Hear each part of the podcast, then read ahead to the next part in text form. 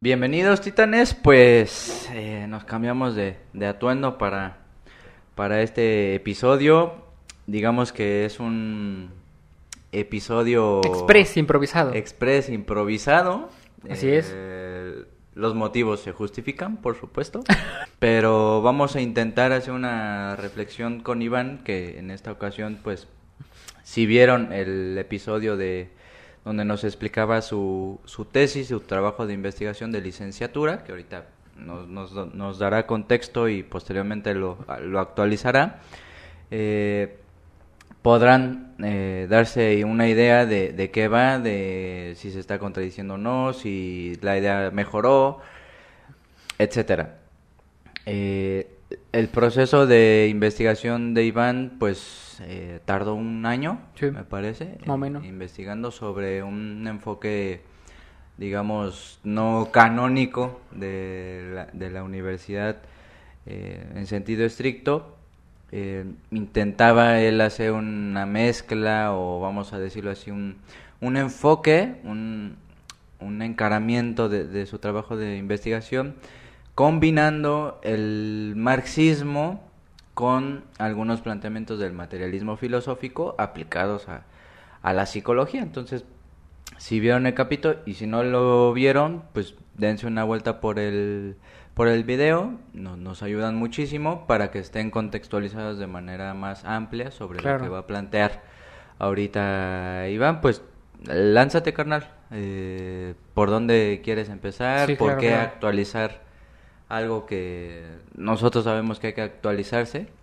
No en el sentido empresarial marketing, claro, claro. sino que nuestro propio pensamiento tenga un, un método, un, un sistema que permita estar actualizado para ir incorporando nuevas fuentes de investigación, nuevas teorías, nuevas disciplinas, nuevos conocimientos, ¿no? Entonces, ¿cómo y qué nos traes hoy para poder analizar? Fíjate, esto yo era una petición que te iba a hacer, ¿no? Porque vengo elaborando para mi anteproyecto de maestría del próximo año, pues esta continuación de lo que yo ya había realizado en licenciatura. De hecho, ya me lo tomé tan en serio, Rojo, que compré una libretita especial Mm. para hacer mis escritos, mis anotaciones. Carísima mi libretita. No, no, no. Mm. Pero, pero fíjate, siguiendo lo que menciona Armesilla, es necesario, dice él, no sé si lo diga él, pero bueno, él lo puso, es necesario dejar eh, nuestro pensamiento en escrito. Ah, sí, lo acaba de decir, Sí, ¿no? sí, sí, sí, es necesario dejar nuestro pensamiento en escrito. En un Twitter, creo. Ajá. Porque, bueno, si lo dejáramos todo en, en virtual, quizá, podría desaparecer, no sabemos qué pueda pasar, ¿no? Pero algo escrito no estaría mal dejarlo, ¿no? Como le ocurrió a Jesús y a, Y a muchos. y a Sócrates y a Claro. muchos, ¿no? Pues, bueno, que- pura enseñanza. Pura enseñanza. Pero bueno, para, para contextualizar. El título de este video rojo puede ser algo así como... Eres un mamón. Puede cabrón. ser algo así como materialismo filosófico, marxismo y psicología. ¿no? Para quien no esté enterado, voy a dar una contextualización muy rápida y un esbozo general de las actualizaciones y mis nuevos planteamientos. Va. Estos conceptos pueden estar ya un poquito más densos, un poquito más densos, No, ¿no? importa, que escuche quien Que- tenga que, escuchar. Quien escuche quien tenga que escuchar. Y si no, pues ya. Exacto, mira. En primer lugar, lo que yo intento proponer es una alternativa de análisis. Eso, así, así la titulé, una alternativa de análisis o un modelo explicativo. Aclaro, no voy a crear una psicología marxista. Es, es lo, que, lo que sí tengo que aclarar, ¿no? Porque una psicología marxista implica, para empezar, eh, una incompatibilidad ontológica entre la propia psicología y el marxismo. Sí, sí. ¿no? Hay, hay, un, hay saltos categoriales que no pueden reconciliarse. ¿no? En primer lugar, porque nos obligaría, quien hable de psicología marxista, primero tendría que comprometerse con qué psicología. ¿Con cuál de todas las psicologías se está comprometiendo? Una de corte psicoanalítico, una de corte conductual, cognitivo. Eso ya nos pone en esta primera dificultad. Y después también, a pesar de que digamos marxismo, habrá que especificar hacia qué vertiente o qué análisis del marxismo nos, nos estamos decantando, ¿no? Entonces yo no pretendo crear una psicología marxista, sino una alternativa de análisis, un modelo explicativo de el fenómeno de lo psicológico de la mano de los cambios políticos y alternativas. Va. ¿Hacia dónde perfilo esto? ¿Y qué tiene que ver también el materialismo filosófico de bueno? ¿no? Algunos se preguntarán. Bueno. El materialismo filosófico de bueno es mi punto de partida ontológico. Es decir, el reconocimiento de M1, M2 y M3, elementos de carácter fisicalista, elementos de carácter este, subjetivo social y elementos de carácter abstracto. La ontología de bueno es mi punto de partida, que ya lo retoma Fuentes Ortega cuando habla del conflicto de normas en los individuos. Fuentes Ortega va a decir que los individuos tenemos un conflicto de normas irresuelto personalmente y entonces la psicología entra como técnica de control social para reajustar al individuo a los contextos normativos. Eso Clarísimo. clarísimo, de base. Ahora, ¿qué es lo que pasa? Aquí yo intento, tengo que pensarlo todavía muy bien, intento refutar a Fuentes Ortega en algo, porque Fuentes Ortega dice que el psiquismo brota en el espacio vacío entre las estructuras normativas. Eh, Por eso les digo, está medio complicadillo, pero si les interesa está precioso. Fuentes Ortega dice, el individuo que está ajustado a la norma es un individuo de carácter algebraico. Es decir, cumple un, un mero, eh, un mero posicionamiento como si se tratara de una estructura o de una fórmula ya dada. ¿no? Es un individuo alge- algebraico. Un individuo que no despliega conductas de forma libre, por así decirlo. O sea, para que la gente entienda, es como una pieza más. Una pieza de más. Un engranaje. más Exactamente, amplio, ¿no? una pieza más. Un individuo, se me fue la palabra, ¿cuál sería? Orgánico, un individuo orgánico, ¿no?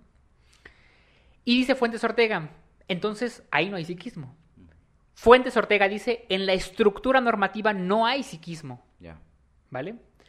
Dice Fuentes Ortega, ¿dónde surge el psiquismo? En el espacio vacío que la estructura normativa te permite desplegar por cuestiones de generalización y discriminación de estímulos. Es decir, existe una estructura normativa que marca las pautas de comportamiento, pero la estructura normativa siempre va a tener un grado de flexibilidad. Sí. Y en ese grado de flexibilidad, tú por discriminación y generalización de estímulos, puedes estar adaptado a la norma al mismo tiempo que desplegando conductas diferentes. Claro. Los es- que, es libertad, ¿no? Libertad, la libertad entre las propias estructuras normativas, ¿no? Sí. Pero mi intención es decirle no a Fuentes Ortega. Porque Fuentes Ortega dice, el psicólogo, paradójicamente, lo que haría es despsicologizar al individuo. Eso es muy bueno. Sí. Para Fuentes Ortega, el psicólogo despsicologiza. ¿Por qué? Porque te reajusta la norma. Te vuelve a ser un individuo eh, orgánico, un individuo de carácter algebraico. ¿no? Yo digo, no. Yo diría que el psiquismo se da en toda la estructura normativa. Pero, a pesar de que el, el- el psiquismo se dé en toda la estructura normativa, el determinismo es absoluto. Ok. Yo lo voy a decir así, ¿no? Una vez, platicando con quien fue nuestro sensei en su momento, él me decía, no, como un determinismo absoluto. Él decía, Fuentes Ortega ya lo resuelve con el espacio vacío entre la norma. Algo no me quedaba claro, pero no. Para mí, mi planteamiento es que el determinismo es absoluto. Porque aunque se diga, bueno, pero es que el individuo despliega acciones diferentes entre los espacios vacíos de las estructuras, el despliegue ya está contemplado en la propia estructura y en la propia flexibilidad de la estructura. ¿Sí me explico? Sí. Lo único que estás haciendo es movilizarte por una flexibilidad que ya la propia estructura te está permitiendo. El determinismo sigue siendo absoluto. Por ejemplo, donde va a salir este programa, YouTube, ¿no? O sea, a pesar de Claro. que le tiramos mierda, te permite, Te permite hablar ciertas cosas. ¿no? Exactamente, exactamente, ¿no? Entonces, ¿cómo lo entiendo yo? Bastará con que la audiencia se imagine una habitación, Que es amplia. que es amplia. todo. Bastará con que se imaginen una habitación y la habitación, a pesar de que tiene una delimitación espacial, eh, por paredes, por lo que sea, y puedas transitar entre ella, el determinismo sigue siendo absoluto. Porque la multiplicidad de estados en donde te puedes encontrar ya está contemplada por la forma de la propia estructura normativa. Sí. ¿no? El determinismo es absoluto. Entonces, no habrá atisbo de psiquismo que no pueda estar dentro de la propia estructura normativa.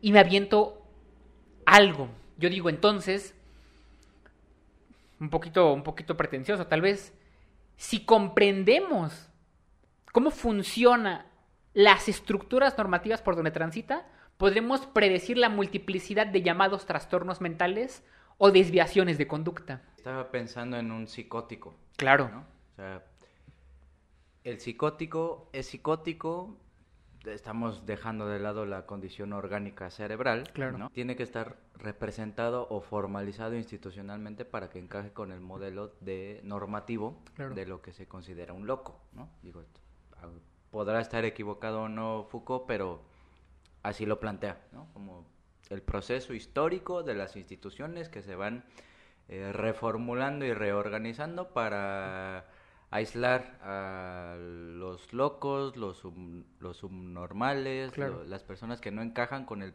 prototipo o canon de comportamiento normal y son totalmente aislados en instituciones de control social, ¿no?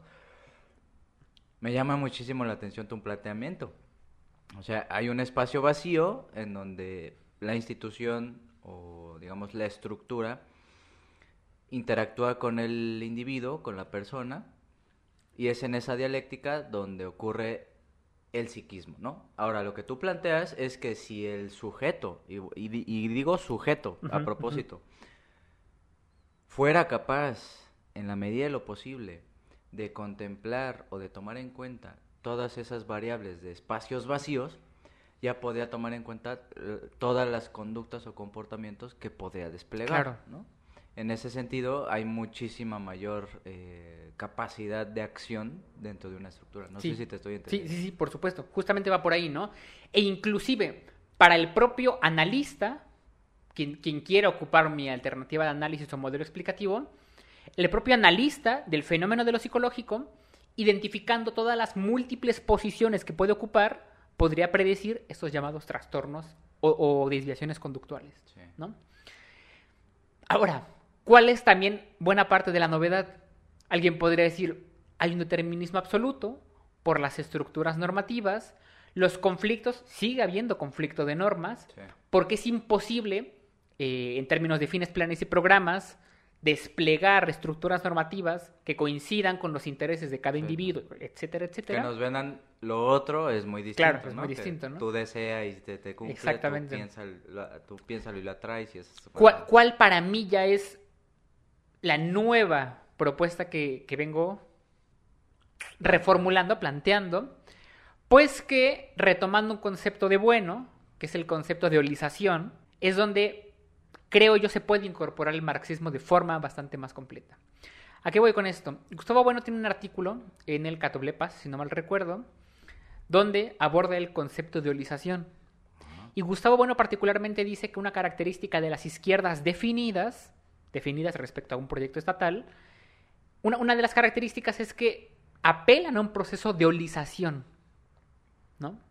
Y de hecho a mí se me hace bastante sensato porque sutilmente, y ni tan sutilmente, Gustavo Bueno defiende un proyecto de izquierda definida Sí, a partir de este proceso racional de holización. claro. Alguien que no se escuche dirá, bueno, ¿y qué es holización? Ajá. El proceso de holización consta de dos fases, de dos momentos. Un primer eh, momento analítico, que es la separación del todo en las partes, y un segundo momento sintético, que es la reestructuración de dichas partes en la transformación de, de una nueva totalidad. Entonces Gustavo Bueno dice, una primera totalidad K, por decir algo, cuenta con partes, y en el primer momento eh, analítico, esas partes se desintegrarían, y en el segundo momento, vamos a decirle K alfa, por decir algo, se reintegrarían tomando otra forma, reestructurando así la sociedad en su conjunto, por así decirlo. ¿no? ¿Cuál es un ejemplo perfecto de un proceso de holización? Las revoluciones. La Revolución Francesa, por ejemplo, es, es un proceso de holización en este sentido. Las partes, vamos a decirlo así, se diluyen en el proceso revolucionario y se vuelven a reconfigurar, dando como resultado la conformación de clases que antes no existían, Sí. por ejemplo. ¿no? Ese es un ejemplo. Alguien podría decir, bueno, entonces, ¿cuál es tu propuesta?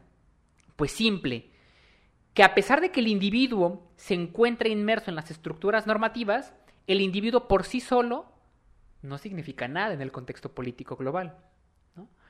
Lo que queda es que tiene que haber un salto categorial entre la praxis del individuo y la praxis grupal, porque solo la praxis grupal tiene la capacidad de generar estos procesos de holización. Sí. Y en estos procesos de olización, en la segunda fase sintética, se transformarán las estructuras normativas y por consiguiente se transformarán los espacios vacíos donde los individuos puedan transitar. Y por consiguiente habrá nuevas formas de psiquismo y nuevas formas de desviación conductual o de trastornos. Y ahora, ¿cuál viene? la- Viene otra parte todavía. Alguien podrá decir, bueno, pero al final es un reordenamiento de los elementos previamente existentes. Sí y no. Y esta parte es la que me gusta. Sí y no, porque sí reordenas los elementos previamente existentes, pero ocurre algo mágico. Y es que, desde Gustavo Bueno, eh, de la materia ontológico general indeterminada, seguimos dando por supuesto que se siguen desarrollando las ciencias. Entonces M sub I va creciendo todavía, se va ampliando. Y en el crecimiento de M sub I, si antes contábamos, por decir algo, con 100 partes en K, quizá en el reordenamiento, en el segundo momento sintético, ahora contamos con 110 partes. Entonces el reordenamiento se da sí a partir de lo previamente existente, pero también a partir de los elementos nuevos descubiertos del mundo. Sí. Entonces, eso, voy a decirlo así, ni siquiera lo podríamos predecir, ni siquiera podríamos predecir qué tipos de formas podría tomar el psiquismo, porque aún no sabemos los descubrimientos que se van a incorporar a MSUI próximamente, porque eso ya dependerá totalmente del desarrollo de las ciencias o de las fuerzas productivas. Está recargadón hacia la izquierda definida, ¿no? Vale. Respecto del Estado. ¿En qué medida todo esto que estás planteando, en qué medida esto que estás planteando de los procesos de oli- olización y todas estas cuestiones, me sonaron a procesos de posmodernidad? ¿A qué me refiero? Decías nuevas formas de psiquismo, eh, eh, habrá que ver cómo la ciencia va desarrollándose, etcétera, etcétera, y parece ser que, que tu enemigo número uno son todos los procesos, todas las izquierdas indefinidas Claro. respecto del Estado porque tienen el mismo discurso de, pues, ¿por qué vamos a aceptar psiquismos europeos, blancos, toda esta cuestión? Y pues el nuevo psiquismo posmoderno actual vendría a ser como pues la figura del, del trans X, ¿no? Claro. Entonces, ¿qué podría diferenciar ese planteamiento que ya está, que es actual, que es hegemónico, como el posmodernismo subjetivista, individualista, narcisista, esquizofrénico, Claro. con las nuevas eh, formas de psiquismo que planteas? ¿no? O sea, lo, lo estás diciendo nada más por encontrarle un nombre de nuevas formas de psiquismo o la explicación de la holización hará que la estructura en espacios vacíos, bla, bla, bla, todo eso que nos dijiste, construya nuevas formas de psiquismo, lo voy a decir así muy rápidamente, para generar procesos de holización que recuperen la alineación a- al Estado. Claro. O sea, es una recuperación del, del- Mira. del Estado en el psiquismo. Ahí, ahí- ahí te va. Eh, se diferencian los nuevos psiquismos postmodernos de los nuevos psiquismos que yo planteo, en el sentido de que los nuevos psiquismos que yo plantearía, para empezar, no los conocemos y son a posteriori del proceso de holización. Ajá. A posteriori. Ah, ya, ya, ya. Y además, aquí viene la parte magistral.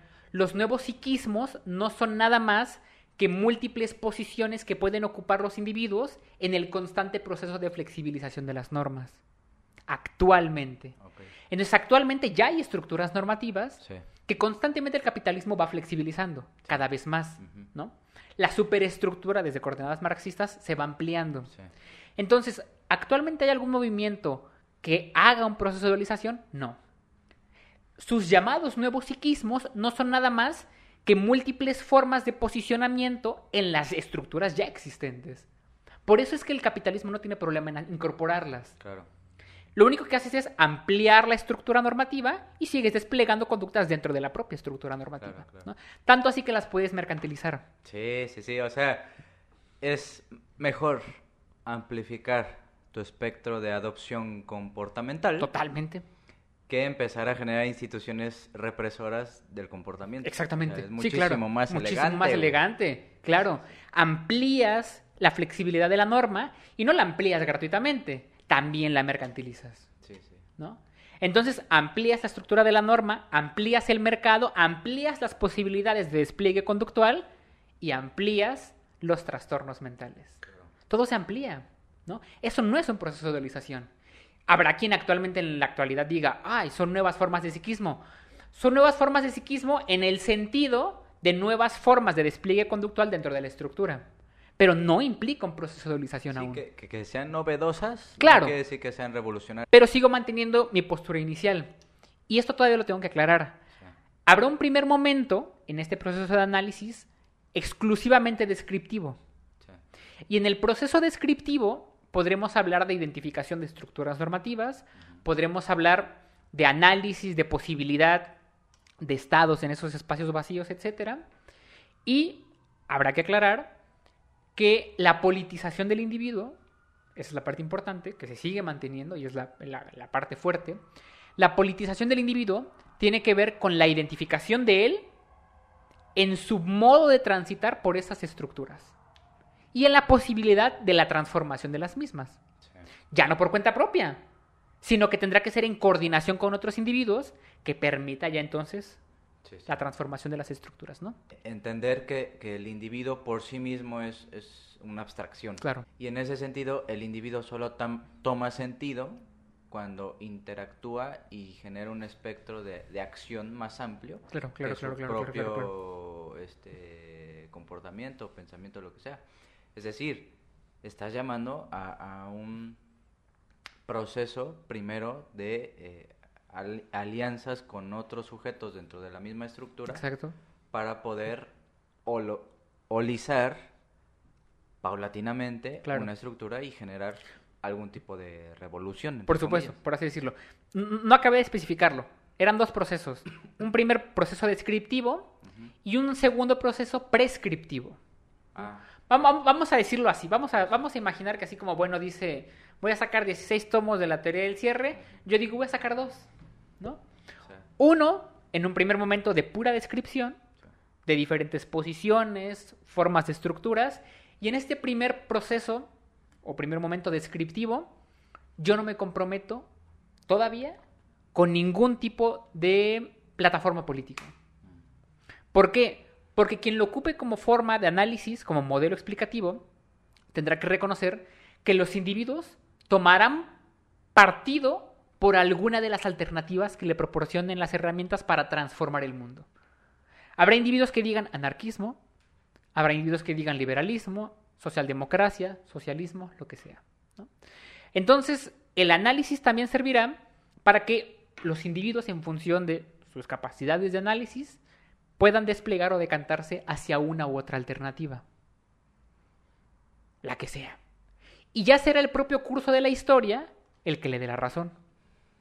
O acabe por destruirlo. sí, sí. ¿no? Y quizá, tengo que pensarlo todavía bastante, en este segundo momento prescriptivo, ahí ya podría decir el marxismo es la plataforma política y, me la voy a jugar, una estructura de carácter socialista. ¿no? Eso ya tendré yo que explicarlo desde procesos de dualización, inclusive hacer análisis de carácter económico, de una economía planificada, etcétera, etcétera, etcétera. ¿no? Ya, ya- ya implicará análisis más profundos sobre las estructuras sí. en cuestión, en tanto esas estructuras puedan mantener la eutaxia de la sociedad a largo plazo.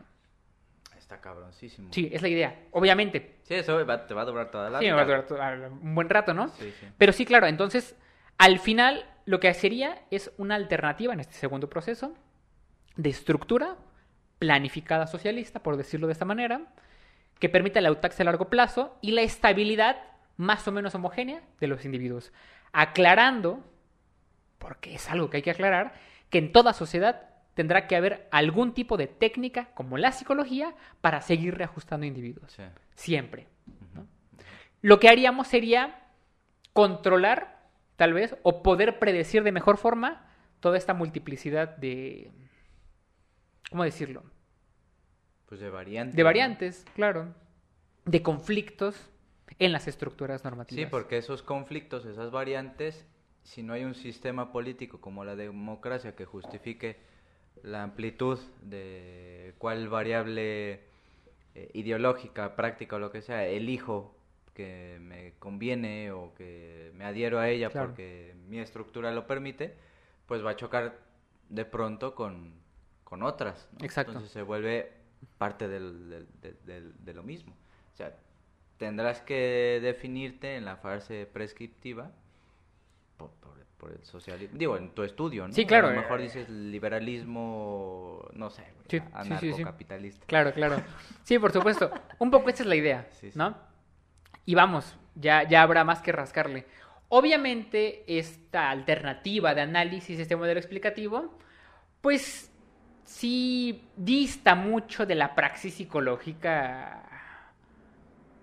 de a pie, ¿no? La que normalmente se lleva a cabo. Ya no es tanto, ah, que el individuo se sienta bien consigo mismo ni nada. Son más bien análisis de carácter político, de carácter estructural, que seguirá habiendo una explicación de carácter eh, conductual, porque entre las propias estructuras normativas se despliega la conducta. Pero sí, es, un modelo explicativo al final. Sería una propuesta bien interesante la de cómo el deseo del sujeto empieza dialécticamente a verse entreverado entre la norma institucional, que sería el malestar en la cultura, y el deseo del sujeto ya no de él, ya no de su inconsciente, sino un deseo de transformación holótica, vamos a decirlo así, grupal, que tenga que ver con, con alianzas claro. grupales estratégicas para, para cambiar esa estructura, ya ni siquiera con el deseo inconsciente y todas estas cosas. Por supuesto. E inclusive alguien podría decir este, este concepto que utilizan mucho algunos marxistas, ¿no? Este nuevo hombre del socialismo o este nuevo hombre de, sí, de la nueva sociedad, que lo movería? ¿Qué deseo? ¿no? Si quedamos que en el mercado pletórico capitalista lo mueve un deseo hacia el consumo o hacia las múltiples formas de mercado, ¿qué lo movería? Yo creo que tendríamos que apuntalar hacia el planteamiento de Spinoza. Ya este nuevo hombre tendría que ser movido no por deseos de consumo, sino ser movido por una especie de ego trascendental en el descubrimiento y algo que no le dé la vida para alcanzarlo. Sí, sí. ¿No? Yo creo que por allá se podría ir perfilando. Digamos una recuperación de procesos históricos previos, claro. donde sí había un bien supremo muy, muy definido. Sí, claro.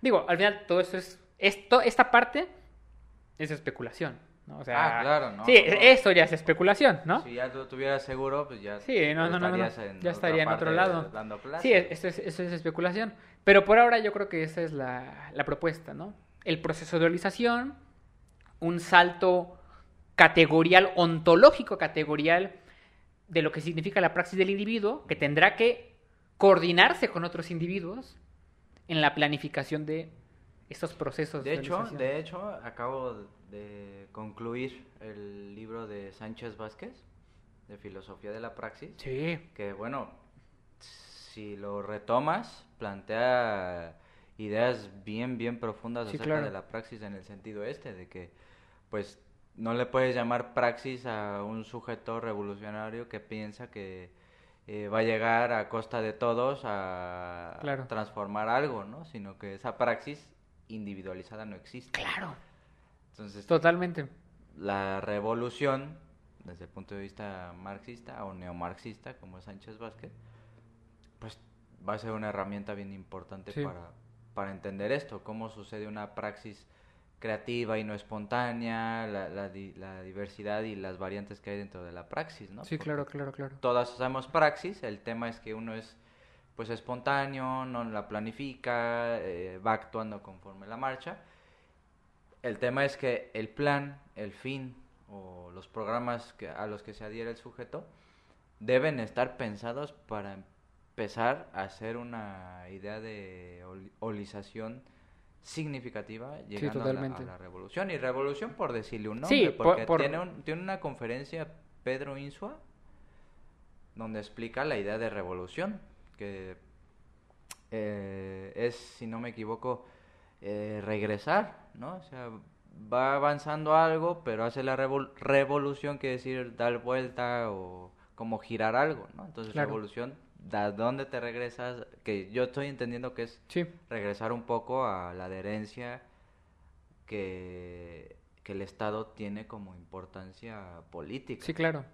geopolítica, mejor Que dicho. actualmente muchos eh, movimientos negarán el Estado.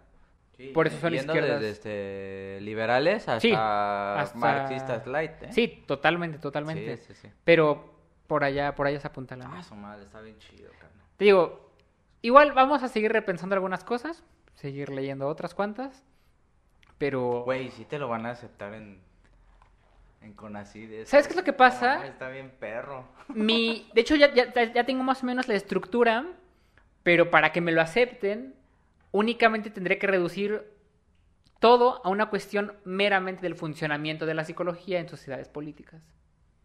Lo que Ah. dice Fuentes Ortega, así de simple. Sí, sí. Es, la, es la única forma en que me lo acepten. Obviamente, un proyecto de esa magnitud no, no me da el tiempo para empezar en dos años y no me No, lo van a hacer. y- Y no me- y el tema es la antítesis de la universidad Sí, claro. actual, güey, ¿no? Sí, claro, claro. A lo mucho sería una cuestión del papel, de la psicología como técnica de control social y ya, ¿no?